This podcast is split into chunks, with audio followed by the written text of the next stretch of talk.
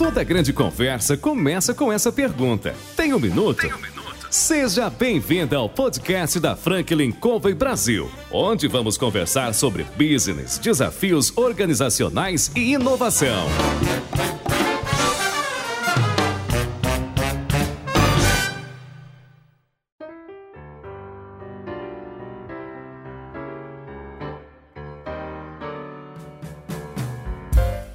Olá, pessoal. Aqui é o João Palmeira, consultor sênior da Franklin Covey Brasil, e hoje eu estou aqui para entrevistar CEOs, presidentes, diretores, gestores das mais importantes organizações da atualidade. Nossa proposta é trazer pessoas que contribuam com a sua experiência de vida, seus conselhos, trazendo histórias do dia a dia da gestão. Hoje nós ligamos para o Vladimir Kinkio, que é CEO da Emotion Seguros, e perguntamos: E aí, Vladimir, você tem um minuto? Opa, bora, João. Prazer falar com você e muito obrigado pelo convite. Seja muito bem-vindo. Eu que agradeço o teu tempo. E como é de costume, Vladimir, a gente gostaria de saber um pouco da tua vida. Conta um pouco aí da tua trajetória. João, sou, sou Vladimir, tenho 41 anos, casado, pai da Lorena de 10, pai da Lívia de 6.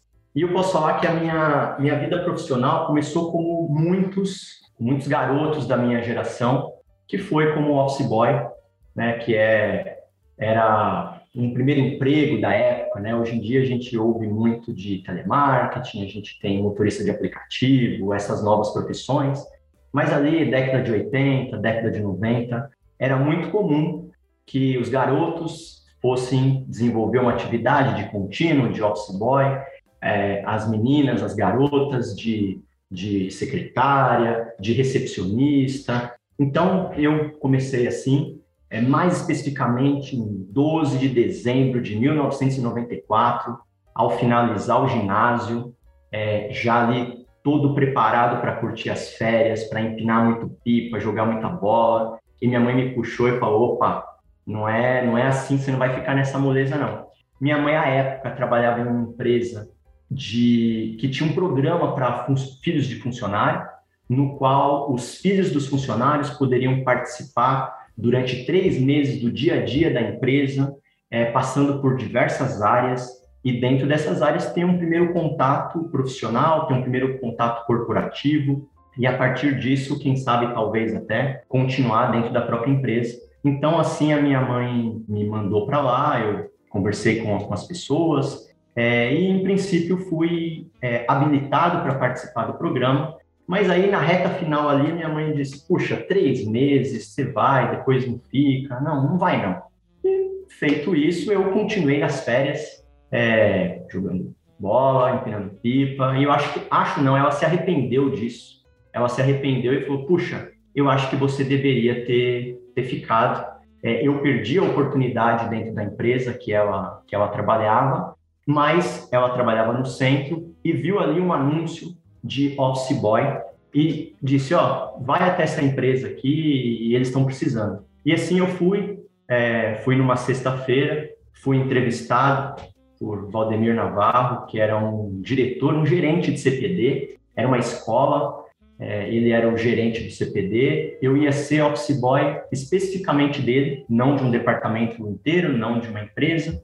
É, ele fez ali um, um pequeno teste comigo, se eu sabia olhar o guia, se eu sabia me, me orientar na cidade de São Paulo, né? A gente estava no centro, mais especificamente na Barão de Tapetininga. Foi minha mãe que me deixou na porta. Eu não, não, fazia ideia efetivamente como é que a gente tinha chegado até ali. Né? Eu cresci na, na, na periferia de São Paulo, não ia muito ao centro, mas é, com toda humildade disse que eu não, nunca tinha trabalhado, que precisava trabalhar, que não conhecia muito bem o centro, mas ia aprender rápido e tive, assim, uma oportunidade e comecei no dia 12 de 12 de 1914, uma segunda-feira, como office boy de um gerente de CPD.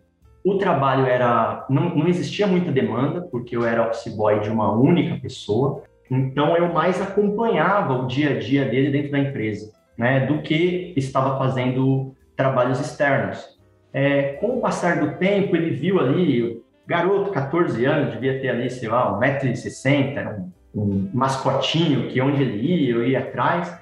Ele percebeu um determinado interesse e começou a me ensinar é, sobre o trabalho de informática, sobre programação, sobre rede, é, sobre o dia a dia de suporte à, à empresa. É, isso em 94, né, as empresas estavam ainda em um processo de informatização, tinha muita empresa que não tinha computadores para todos os funcionários, eram áreas específicas que tinham isso. Então, eu peguei bem esse, esse movimento, aproveitei da oportunidade que me foi dada, do interesse que ele tinha em disponibilizar o tempo dele para mim, é, e fui aprendendo cada vez mais. E em agosto de 1995, eu fui efetivado como programador trainee, e a partir dali começou a minha carreira é, na área de tecnologia. E a partir desse, desse pequeno trabalho, eu me apaixonei pela área mesmo e digo que há mais de quase 30 anos eu trabalho com tecnologia e com o Valdemir há quase 30 anos. O Valdemir é meu sócio. Que bacana, hein? Desde 2003. É, nós nos conhecemos na, na, na, empresa, ele foi o meu primeiro professor, é, tecnicamente falando. Depois desta empresa, nós trabalhamos em, em outras empresas. Em 2003, nós fundamos a Vion, que é uma empresa de software para o mercado de seguros. Muito interessante. Você vê que é, as histórias são muito parecidas, né? Meu primeiro trabalho também foi com office boy, só que meu tio, minha mãe também sugeriu que eu fosse. E eu lembro que o que eu ganhava não dá para comprar o tênis que eu gastava naquele mês. Né? Mas eu acho que para formação, né? Eh, daquele menino, né, dos meninos de forma geral, um trabalho é um caminho excelente. Né? E você, pontuando com detalhes né, de época, eu não lembro quando foi exatamente, como você está se lembrando aí, né? mas é, é um momento da vida que marca uma virada. Né? Marca, marca. E eu, essa data eu tenho muito presente ela, porque eu já contei algumas vezes essa passagem, né? e tem um ponto que ele é talvez diferente, que é desse, desse, relacionamento continuar até então, né? São quase 30 anos de relacionamento. É, eu agradeço muito a oportunidade que eu tive ali. A gente trabalha empreendendo desde 2003, então esse ano completamos 19 anos de empresa. É, é um casamento, é uma irmandade, uma parceria é, bem que por enquanto vem sendo bem sucedida. E eu rogo ao grande arquiteto do universo que assim continue. E você comentou do salário, eu lembro bem também a respeito disso. É, eu ganhava 120 reais, mais um cheque cardápio de 2,50.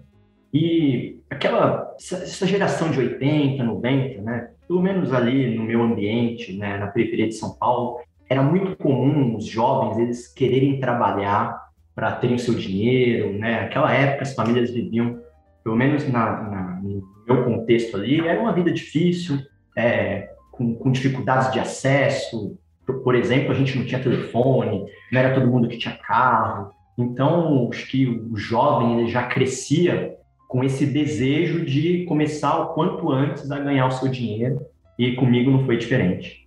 É, isso é legal para pensar, né? Muitos dos empreendedores que eu conheço, e talvez você também, os colegas que nos ouvem aqui, é? começaram se esforçando um caminho árduo é? e foram galgando degrau por degrau ao longo da vida profissional. Né? E esse é um caminho que muitas vezes as pessoas, quando veem o resultado, não levam em consideração todo o percurso né, que o profissional fez ao longo de anos. Você acabou de comentar, né, 19 anos aí da empresa, não é, em que vocês têm uma parceria.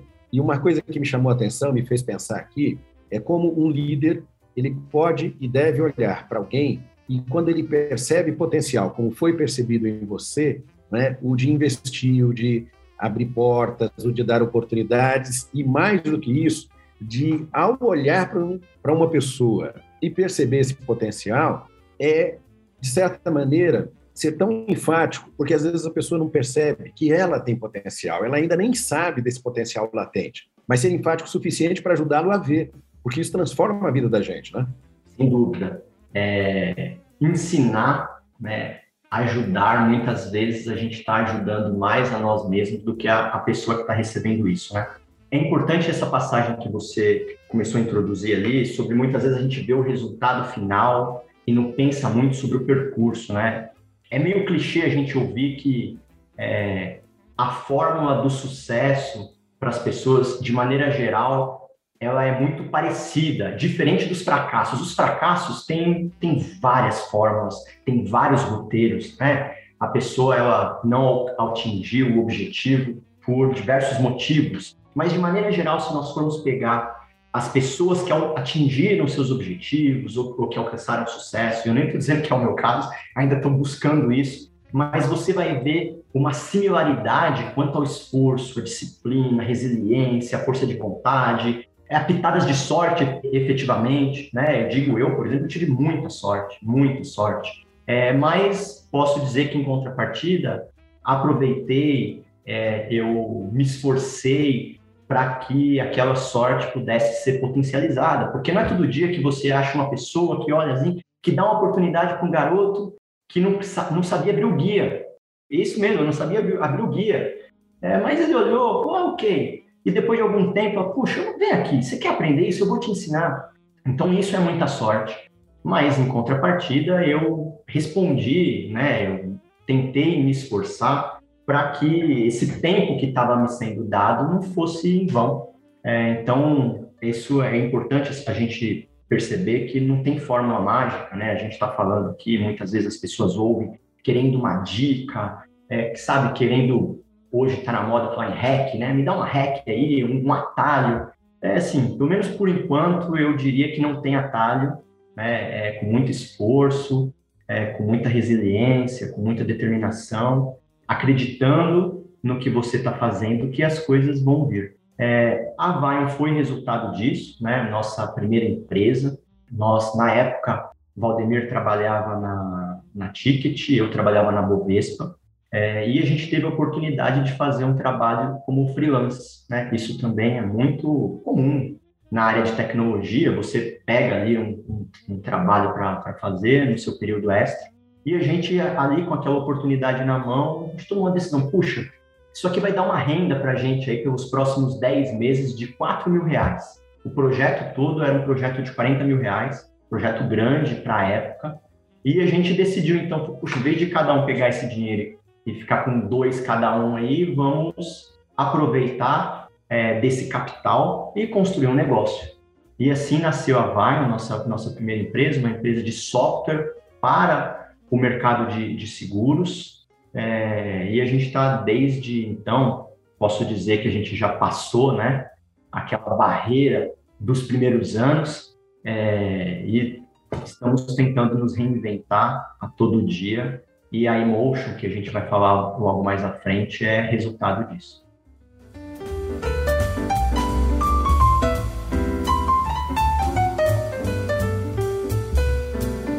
Bacana. Você falou sobre atalhos, entre outras coisas, e me lembrou é, uma história que eu ouvi de um general. Eu fui assessor dele por 10 meses e ele contou que na região onde ele morava havia um menino chamado Richard. E o Richard era da pá virada. Todo Ricardo, é? ele é terrível. É como o Lucas. É? Eu tenho um filho chamado Lucas. Eu vou te falar que quando ele tinha 6 ou 7 anos, ele resolveu testar a física, algo que ele nem sabia que existia, só iria aprender no primeiro colegial mas ele resolveu descer um escorregador em pé. Adivinha que no final da descida ele tinha uma fratura exposta no braço, né? e foi um período e uma dor gigante para ele, para mim e depois para a reabilitação. Mas de qualquer maneira, esse general de quem eu fui assessor, ele contou que esse Richard era da pavirada, estava sempre aprontando e não aprontava sozinho. E da casa do Richard para o centro da cidade tinha dois caminhos, um pela estrada que era mais longo e um que era um atalho pelo meio da floresta. Mas o desafio desse atalho é de que naquela época ele morava numa região fria, nevava, e houve uma nevasca muito grande e houve um deslocamento. É? E esse deslocamento uh, da montanha abaixo levou o que tinha, galho, inclusive uma cabana acabou sendo soterrada. E o terreno pela floresta para ir à cidade ficou muito perigoso.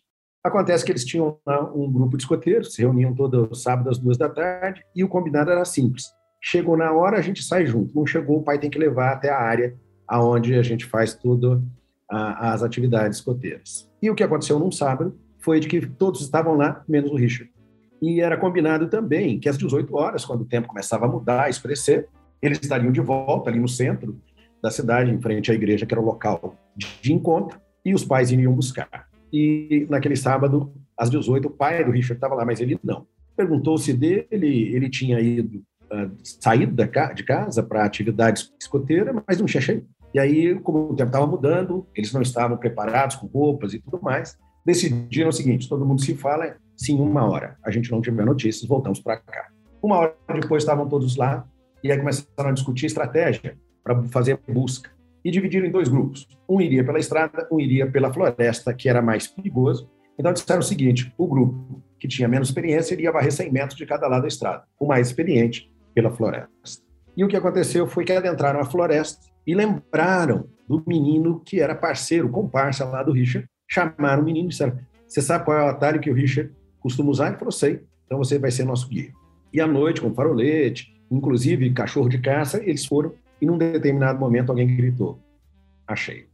O que provavelmente aconteceu foi que o Richard tentou pular um buraco e ele escorregou, caiu, bateu a fronte e veio a falecer.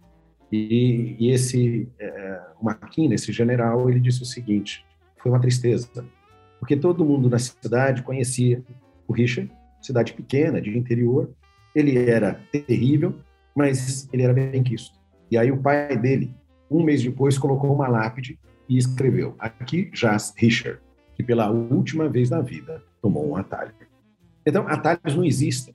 Ou melhor, se existem, são muito arriscados. E às vezes as pessoas querem chegar a um resultado final sem passar pelo caminho que é necessário para construir não é, visão, experiência, enfim, para que a gente ganhe a musculatura necessária. Então, quando você comenta disso, e aqueles que estão nos ouvindo aqui, entendam que, eh, de fato, não existe uma fórmula única e nem uma fórmula única e mágica. Existe o trabalho, existe dedicação, é? existe todo um processo de construção para que a gente possa conseguir, é, de verdade, atingir resultados bacanas. Isso leva algum tempo. Alguns levam menos, outros levam um pouquinho mais. Você falou que nesses 19 anos, você não é, e seu sócio abriram um negócio, fizeram crescer, já passaram por aquele momento de aprovação do negócio, e aí abriram um segundo negócio. Foi isso ou como é que foi? É isso, João. É, nós temos né, essa atividade de, de empreendimento na Vion há 19 anos. Como eu mencionei, a Vion surgiu em 2003. A gente passou por essa arrebentação, mas quase não passamos, porque em 2006 nós quebramos, essa é a verdade. Ou seja, com três anos de empresa, nós estávamos devendo mais de 2 milhões de reais, já sem carro, é, com casa alugada, porque empreender envolve os seus riscos, né? E um dos riscos é justamente essa questão de renda, de patrimônio, porque em algumas oportunidades você está ali meio, talvez, cego ou pela falta de experiência, que foi muito do nosso, do nosso caso. A gente tinha um cliente que respondia por 70%, 80% da nossa receita, e a gente de 2005 para 2006, a gente pensou, precisamos crescer. Como é que a gente vai crescer? E aí, ali, sem experiência, puxa, vamos criar uma nova linha de produto, mas vamos contratar gente, vamos ter uma estrutura. Então, a gente fez o inverso, né? Primeiro, a gente foi ali aumentar nossa estrutura, ter um espaço maior, contratar pessoal, para depois a gente vender esse serviço. E a gente fez isso, é, assumimos um novo, um novo endereço em, em abril de 2006, quando ali para agosto o nosso principal cliente passou por uma dificuldade e falou: olha, todos os projetos que nós temos em andamento nós vamos pausar e a gente não tem perspectiva de novos projetos. Só que a gente tinha acabado de fazer um investimento grande para essa esse novo movimento da empresa e aí faltou um pouco mais de experiência novamente. Quando nos foi sinalizado isso, a gente ainda tinha a receber, ainda tinha projetos que estavam sendo finalizados. É, o que que hoje, né, nós temos experiência e faríamos? Diminuir, diminuição de despesa, redução de despesa a todo custo para a gente maximizar aquela receita o máximo possível. Mas não, a gente acreditou que nosso portfólio, nosso novo portfólio de produto e serviço, ele, ele seria suficiente para que a gente pudesse conquistar novos clientes e a gente foi ali girando a empresa por mais dois, três, quatro meses. E quando chegou ao final disso, já não tinha mais o que fazer. A gente já estava realmente numa situação de insolvência. E aí sim tivemos que desligar pessoal, tivemos que mudar é, toda a nossa vida em relação à, à estrutura de gastos, onde a gente morava, a conforto para a família. É, na época ainda eu quebrei o tornozelo jogando bola, próximo a isso, então visualiza a situação.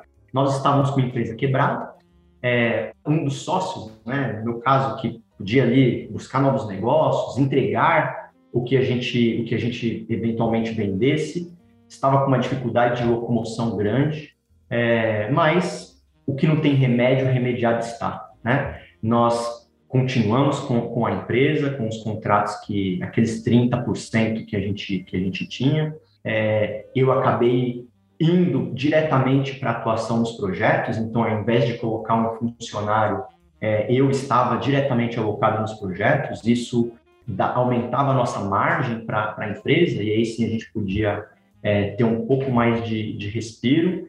E esse processo de recuperação, João, acabou em 2011 cinco anos para que a gente pudesse realmente zerar todo aquele impacto negativo que ocorreu com, com a dificuldade que a gente passou.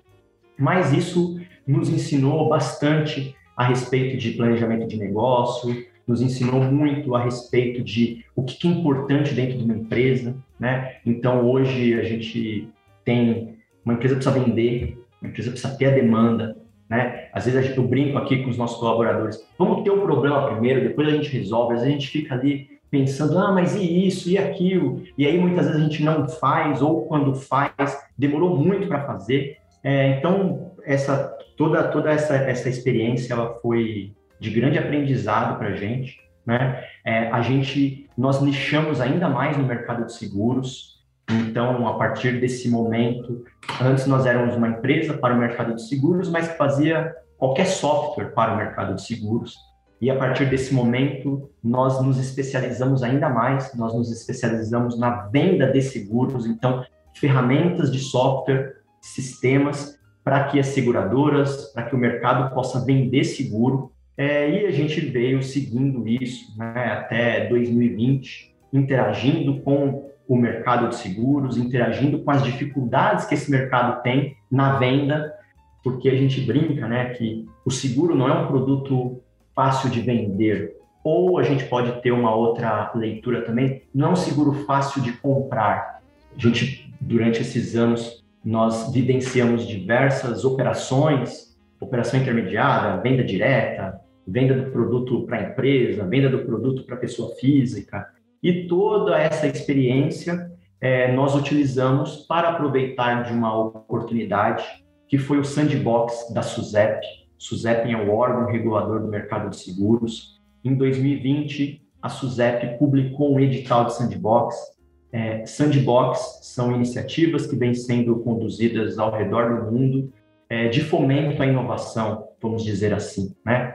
principalmente mercado financeiro, mercado de seguros, que são mercados regulados, e aí, uma vez que são mercados regulados, muitas vezes impõem regras que são atritos, são, em determinados casos, barreiras à inovação.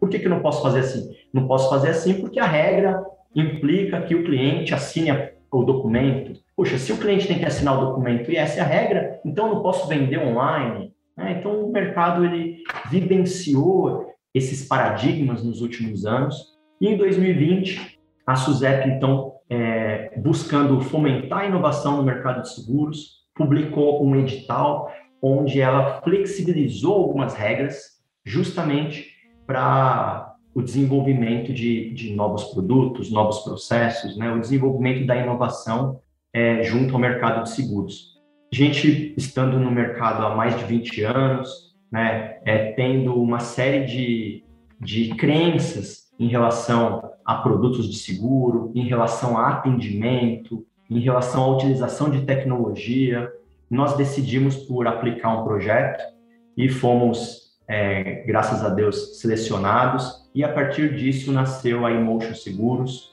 é, uma seguradora digital criada no âmbito do, do sandbox regulatório, criada 100% é, na vigência da pandemia, então isso já foi um desafio também, porque a gente tinha dificuldades é, básicas, como consultar um advogado ou ir até a junta para, de fato, constituir a empresa. né? É, e esse é o nosso novo, nossa nova paixão e vai ser, vai ser muito satisfatório ver a Emotion daqui 15, 20, 30 anos.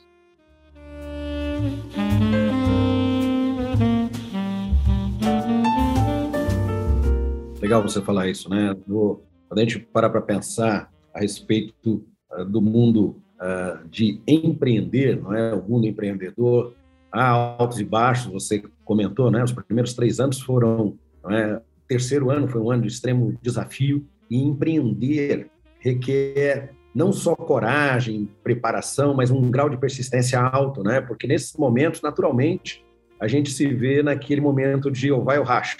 Né? Será que eu devo continuar ou eu jogo tudo para o alto? E bate o desespero, o desânimo, o medo, a dúvida. E é interessante isso porque dentro da Franklin, o papel do gestor, do líder, é, que a gente discute a exaustão nos, nas nossas diferentes soluções, um deles nós eh, chamamos de os quatro papéis essenciais do líder. E ali a gente discute uh, algo interessante, né? criar uma visão, olhar para o futuro desde o presente, saber exatamente onde estamos e onde queremos chegar. A importância de inspirar confiança. Você, para que uh, você consiga levar as pessoas para um patamar mais alto, a equipe, por exemplo, é preciso que eles sintam no seu gestor, no seu líder, alguém que eles possam de fato confiar. E a gente discute aqui confiança está baseada em duas variáveis, né? Uma é caráter, outra é competência. E nesse sentido, nós discutimos a importância da execução das estratégias, porque há um desafio gigantesco entre dizer o que vai ser feito e fazer o que disse. Ainda mais num cenário como é o cenário brasileiro, que como você mesmo colocou, né, esses 19 anos, quanta coisa a gente não viveu nos últimos três, né, surpreendidos pelo Covid, nesse ano pela política, né, geralmente um ano eh, de eleição é um ano de desafio. Quer dizer, o, o empreendedor ele tem que lutar com uma série de variáveis para que ele se mantenha, continue mantendo o negócio vivo, apesar de todas as variáveis contrárias às vezes e externas.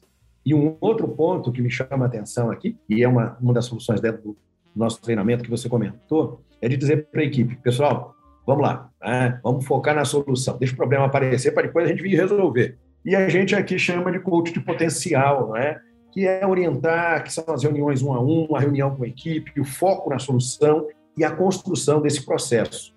E você falando né, desse mercado regulado, né, regulado pela SUSEP, que é a instituição que determina né, o que pode ou não ser feito, que regula esse setor, e a gente pensa em seguro. É, fora, no, nos Estados Unidos, por exemplo, a mentalidade do americano em relação ao seguro é muito diferente da nossa. Né? Muito. E, e, e, aqui a gente não vê o seguro como algo tão importante. Então, quando você vem com um conceito totalmente diferente, que o seguro de vida é sobre amor, que é o que a, é, a Emotion Seguros traz, né? Isso quebra um paradigma. Né? Me fala um pouco disso. Bom, a gente queria construir algo de fato diferente. É, e esse, essa diferença, né? A gente evidentemente tem diferenças técnicas, então, é fazer o que o mercado já faz, mas trazendo uma inovação de processo, trazendo uma inovação de ferramenta. Então, a gente tem, por exemplo, no nosso produto, ele tem validade instantânea, você contrata, ele está valendo naquele segundo. Você pode ligar, você pode desligar, você pode aumentar sua cobertura, você pode reduzir. São questões que o mercado, em termos de processo, tem isso, mas de uma outra maneira eventualmente você tem que mandar um e-mail, tem que ligar para alguém, tem que falar com seu corretor, tem que mandar um formulário preenchido e assinado. Então, a gente deu ali, é, dentro da análise que a gente fez de conveniência para o cliente, de facilidade de interação, a gente entendeu que isso era uma inovação importante e a gente trouxe também. Mas a gente entendia que para criar um produto de fato desejado, porque dentro do nosso olhar, esse é um desafio que o mercado de seguros tem, né? produto de seguro ele não é desejado ou não é muito desejado ou todos os produtos são desejados, né? Evidentemente, uma pessoa acabou de comprar um automóvel, acabou de comprar um celular novo, até pela percepção de risco, muitas pessoas buscam um produto de seguro. Então, ela deseja comprar um seguro para proteger aquilo, mas aquele bem é, que geralmente no contexto do, do Brasil está envolvido é, a um impacto financeiro da perda. né? Às vezes a família tem um veículo e perder esse veículo vai ser um impacto grande para reconquistar esse bem. Então, o seguro é, é, é fantástico para essa proteção como um produto financeiro. Mas quando a gente fala de vida, os, os, esse produto ele ainda não tem esse desejo, como você bem mencionou, é, diferente do mercado americano, do mercado do norte, os países europeus. Né? A gente talvez possa fazer ali uma hipótese de que países que vivenciaram guerras, que vivenciaram grandes perdas, ele tem um pouco mais é, latente essa necessidade desta proteção. No caso do Brasil, e principalmente os latinos aqui da, da, América, da América do Sul, isso não é, não é latente. Muitas vezes é, a gente vai falar com uma pessoa sobre seguro de vida e a pessoa fala, pô, vira essa boca para lá, não quero morrer não, né? Tem uma certa, uma certa recusa sobre pensar no tema, né? Então, diante de tudo isso, a gente pensou o que, que nós efetivamente podemos trazer de diferente é, e que mais do que o dinheiro porque o dinheiro, está claro, o seguro ele é uma proteção importante é, para reparação de danos e para suporte, né, para auxílio financeiro. Agora, o que, que mais a gente pode fazer? O que, que é, a Emotion nasceu dessa pergunta? O que mais um seguro de vida pode entregar além de dinheiro? E aí nasceu essa ideia da gente puxa, ele pode entregar o amor, o amor da pessoa que contratou aquele seguro, de um pai, de uma mãe, de um avô, de uma avó, que contratou um seguro, né, pensando num filho, num neto, numa esposa, a pessoa fez isso como um ato de amor, porque a gente, né, a gente quando morrer, também acabou. Essa dimensão aqui acabou e a gente não, não tem consciência do que, que vai vir para a gente pela frente, mas as pessoas que ficam vão ter um impacto. E a, a gente partiu é, da premissa de que, eventualmente, o impacto emocional ele é muito maior do que o financeiro. E aí nasceu a Emotion, uma seguradora de vida diferente, que parte de um olhar mais humano, mais acolhedor, né? entendendo que seguro de vida é sim sobre amor, e por isso a gente pode dizer que a gente foi pioneiro aí em criar uma nova modalidade de seguros, que é o que a gente chama de seguros emocionais. É interessante você falar isso, porque é um produto inovador e nós discutimos aqui dentro, na Franklin, também sobre inovação. Nós temos como base o Clayton Christensen. Né? Existe um livro que é um best-seller chamado Muito Além da Sorte, em português. E o nosso assunto de discussão aqui, ele, uh, o treinamento que nós disponibilizamos para ajudar as pessoas a, a, a trabalharem o processo de inovação é descubra o porquê. E há um exemplo interessante, né? quando você fala uh, do seguro e, e coloca né, nessa situação do seguro a ideia de ser um seguro de vida sobre amor, que é alguma coisa totalmente nova, né, que é uma visão totalmente nova sobre um produto que as pessoas compram para não usar, né, porque a ideia do seguro é eu vou comprar para me resguardar, para resguardar quem eu amo, mas eu não quero usar. Né, eu, eu, não quero que meu carro bata, eu não quero morrer. Né?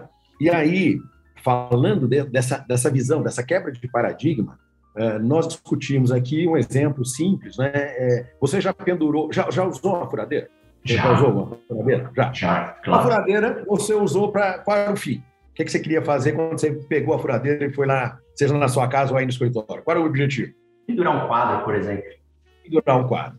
Então a gente faz, a gente, a gente faz o uso da furadeira com a ideia ou de decoração, ou de colocar uma foto da, das pessoas que amam, né? Você tem duas crianças aí, é? às vezes um momento feliz de família, que fica uma foto super bacana. É? Hoje em dia a gente tem muito do, do online, mas essa, essa coisa física do quadro também é uma coisa que, que toca. Né? Eu tenho um quadro aqui do meu lado, são 72 fotos. Depois eu te mostro, né? que é a minha criançada. Quem está nos ouvindo né, não pode ver nesse momento, mas é para matar saudade, é para olhar, relembrar aqueles momentos, muito bacana. Então, quando a gente pega uma furadeira, qual é o serviço que nós estamos contratando? Essa é a discussão lá. E a discussão, como essa pergunta que você fez, que é uma pergunta de sair fora da caixa, de olhar o que todo mundo vê e encontrar o que talvez esteja ali, mas nem todo mundo consiga ter essa percepção, é simples, né? É para qual trabalho nós estamos sendo contratados. E aqui não é a furadeira que eu quero, é o buraco de um quarto de polegada para eu colocar uma bucha, um parafuso, manter fixo e pendurar uma lembrança maravilhosa da minha vida, né? Uma coisa de amor, como você está comentando aqui. Então, assim, exige uma. A inovação exige um novo olhar sobre aquilo que a gente é, conhece, né? sobre aquilo que a gente vivencia, enfim. E o interessante disso aqui é que a gente vê a inovação como uma, ideia mais uma necessidade. Então, como é, como é que foi esse, essa situação aqui? Eu lembro de ter olhado, inclusive, né, o teu aplicativo, que é extremamente friendly, é amigável, né? Em que tem até um, o Guido. É isso mesmo? É isso mesmo. Conta aí pra gente um pouco disso. João, você é, colocou um ponto aí que vai ser fundamental para discorrer sobre o Guido e sobre essa experiência do aplicativo, que é a questão do uso. Seguros, ele é contratado para não usar, então ele é um produto intangível. Perceba quanto que isso pode contribuir para as pessoas não terem aquele desejo. Como é que eu vou desejar algo que eu compro, coloco ali na, na, na, no meu guarda-roupa, na minha gaveta, tá dentro do envelope. Hoje nem isso mais as pessoas recebem, que são as o contrato, a pólice de seguro, ela recebe isso num e-mail, né?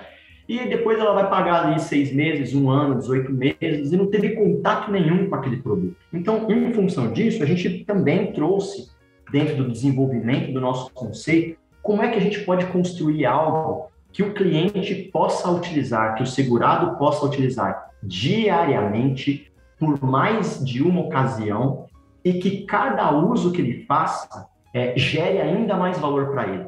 Por quê? O produto de seguro ele tem essa inversão da percepção de valor.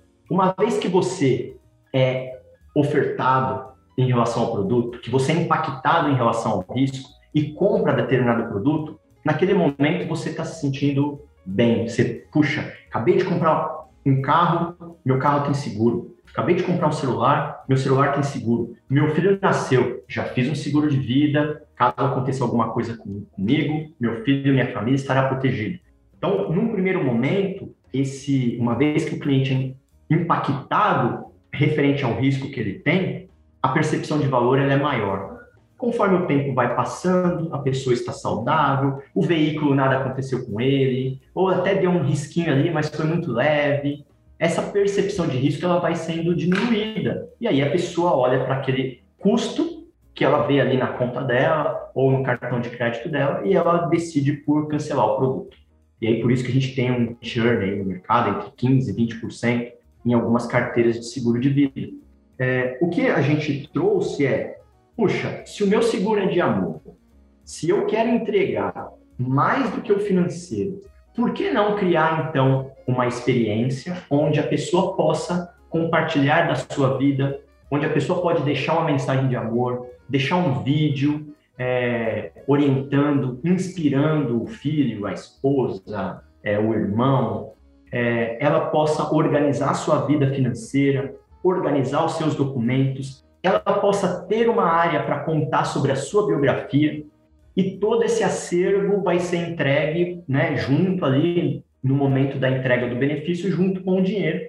É, e aí, em função disso, a gente criou o que a gente chama de tangibilização da nossa cobertura emocional, que é uma plataforma digital que está dentro do nosso aplicativo, que é auxiliada por um algoritmo de inteligência artificial, que é o nosso assistente, que é o Guido, que auxilia, que conduz o segurado a criar esse acervo emocional. Então, mais, mais do que ter uma cápsula do tempo, onde você recebe uma folha em branco e, e fica ali duas, três horas pensando no que você vai escrever, é, dentro da Emotion, dentro do Seguro Stories, usando o nosso aplicativo, com o auxílio do Guido, a pessoa ela pode ir soltando pílulas. Puxa, me fala, você tem um Lucas, né? Você tem um Lucas? Isso. Perfeito. Então você Desculpa, não ouvi o outro. É, é eu tenho três: Lucas, Gabi e Camille. Perfeito. Então você vai ter uma caixinha ali para o Lucas, para a Gabi. E aí, quando você entra na caixinha da Gabi, o Guido pergunta: Puxa, João, do que, que a gente vai falar hoje? E você tem alguns temas.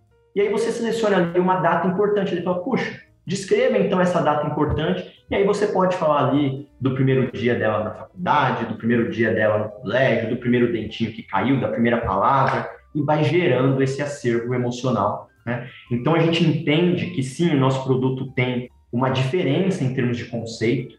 Né? Já é difícil vender seguro. Imagine vender seguro emocional que as pessoas nem sabem o que, que é. Então hoje é até um pouco do, do desafio que a gente vive aqui. tangibilizar o nosso produto, mas essa questão da experiência, de ser um produto que possa ser utilizado todos os dias e o auxílio né, dessa tecnologia de inteligência artificial para tornar isso conveniente, amigável, é, a gente entende que é fundamental para que a gente, nos próximos meses, talvez anos, a gente tenha de fato um produto de seguro desejado, algo que a pessoa fala, puxa, eu quero isso, eu preciso disso, porque com esse produto eu consigo declarar o meu amor, eu consigo é, perpetuar minha história, eu consigo inspirar os meus filhos, eu consigo estar presente mesmo não estando presente.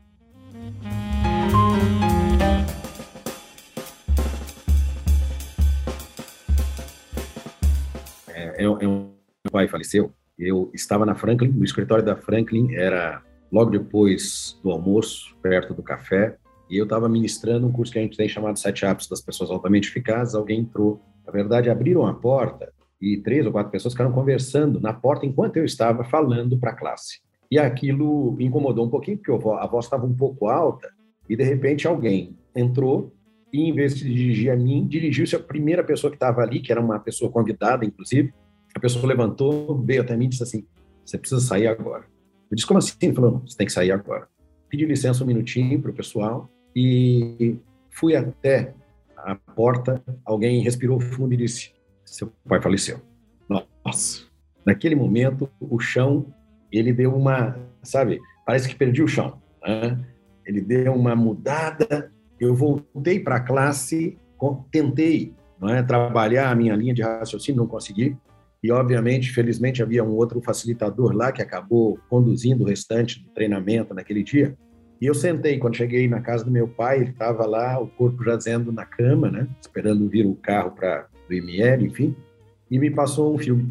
E foi um filme da vida que eu tive, das coisas, e eu fiquei ali, é, quase que como conversando, né, revivendo cada momento da, da, da nossa história, com a consciência de que, infelizmente, já não haveria né, de, de poder estar ali com ele. Né. E, e geralmente, quando a gente passa por uma experiência tão desafiadora como essa, é, você pensa né, em coisas que podia ter dito ou podia ter feito. Né? E, e, e eu fiquei pensando, não dá mais para dizer te amo.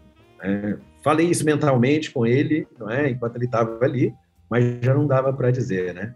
Essa ideia que você está comentando é uma ideia interessante, né? Porque quando a gente pensa em filhos, para que você, eu e talvez os colegas que estão, os ouvintes aí que estão conosco nesse podcast, né? Pensando se você tem um filho, né? E se você, é, é enfim, se você partir né, em algum momento, o que é que você gostaria de deixar?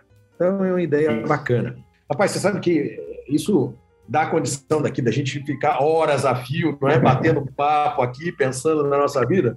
Mas estamos chegando ao finalzinho aqui desse nosso bate-papo e eu te convido para deixar uma mensagem aqui para as pessoas que estão nos ouvindo, porque realmente eu, eu te confesso que é, é, alguma coisa que faz a gente pensar. É? é algo que, de certa maneira, você não quer usar, mas quando você pensa no bem-estar, no amor que você tem para as pessoas da sua família, como é que eu posso, de alguma maneira, proteger? Esse eu acho que é um dos grandes desafios né, da, dessa situação. É isso, João. É, bem, de tudo eu quero, quero agradecer o convite é, e deixar uma mensagem para que as pessoas conheçam a, a Emotion, para que as pessoas pensem sobre finitude, esse relato, essa passagem que você trouxe sobre seu pai, até me emocionei aqui, porque muitas vezes a gente não sabe quando será o nosso último momento. E, e também, muitas vezes, a gente tenta fazer o perfeito, aquela ocasião, né? De, puxa, eu vou fazer um almoço aqui, vou trazer meu pai, ou eu vou visitar minha mãe. É, e a gente está sempre numa vida muito corrida, é, buscando os momentos perfeitos para gerar a memória, né, para ter essa recordação afetiva. É, e o momento perfeito, muitas vezes, ele não existe. A gente, de fato, tem que aproveitar todas as oportunidades que a gente tem de enfatizar, de, de dizer para as pessoas o quanto elas são importantes, o quanto que a gente é, é feliz em tê-las ao nosso lado. É, e aproveitar os momentos com as pessoas que a gente gosta, independente da situação, é uma mensagem que a Emotion vem trazendo. A gente vem procurando falar de seguro de uma maneira diferente, olhando para a finitude sim, mas não com esse peso da morte, e sim como algo inerente à condição humana, inerente a todos os seres vivos. Mas a gente tem por conceito aqui que quanto mais a gente reflete sobre isso, melhor a gente vive. Então, acho que uma última mensagem para que a gente, talvez, a gente esteja aí no final ou ainda no meio de uma situação muito difícil que o mundo vive, que é a situação da pandemia, é procurar viver da maneira mais leve, mais intensa e aproveitando todas as oportunidades para que a gente faça o bem e para que a gente esteja muito próximo de todos aqueles que a gente gosta. É isso. Bacana, Vladimir. Vladimir, muito obrigado pela tua participação. Foi um prazer conhecer, bater um papo aqui com você. E para os colegas que estão nos ouvindo, os nossos ah, amigos né, e ouvintes aqui do nosso podcast, um grande abraço. Reflitam a respeito disso, né? de como é importante a gente viver bem hoje, porque amanhã é só uma esperança, incerteza. Né? Então, faz o melhor que você pode hoje, faz toda a diferença, com certeza. Um abraço para vocês que estão nos ouvindo e até o próximo podcast. Um abraço, Vladimir. Obrigado. Obrigado, João. Até a próxima.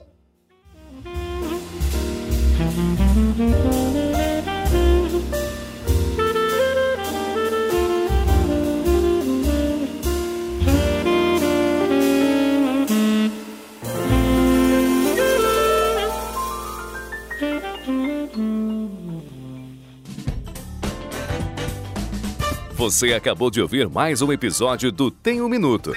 Oferecido pela Franklin Covey Brasil, uma empresa global que ajuda outras empresas a alcançarem resultados que requerem grandes mudanças no comportamento humano. Venha conhecer nossas soluções customizadas para os seus desafios organizacionais.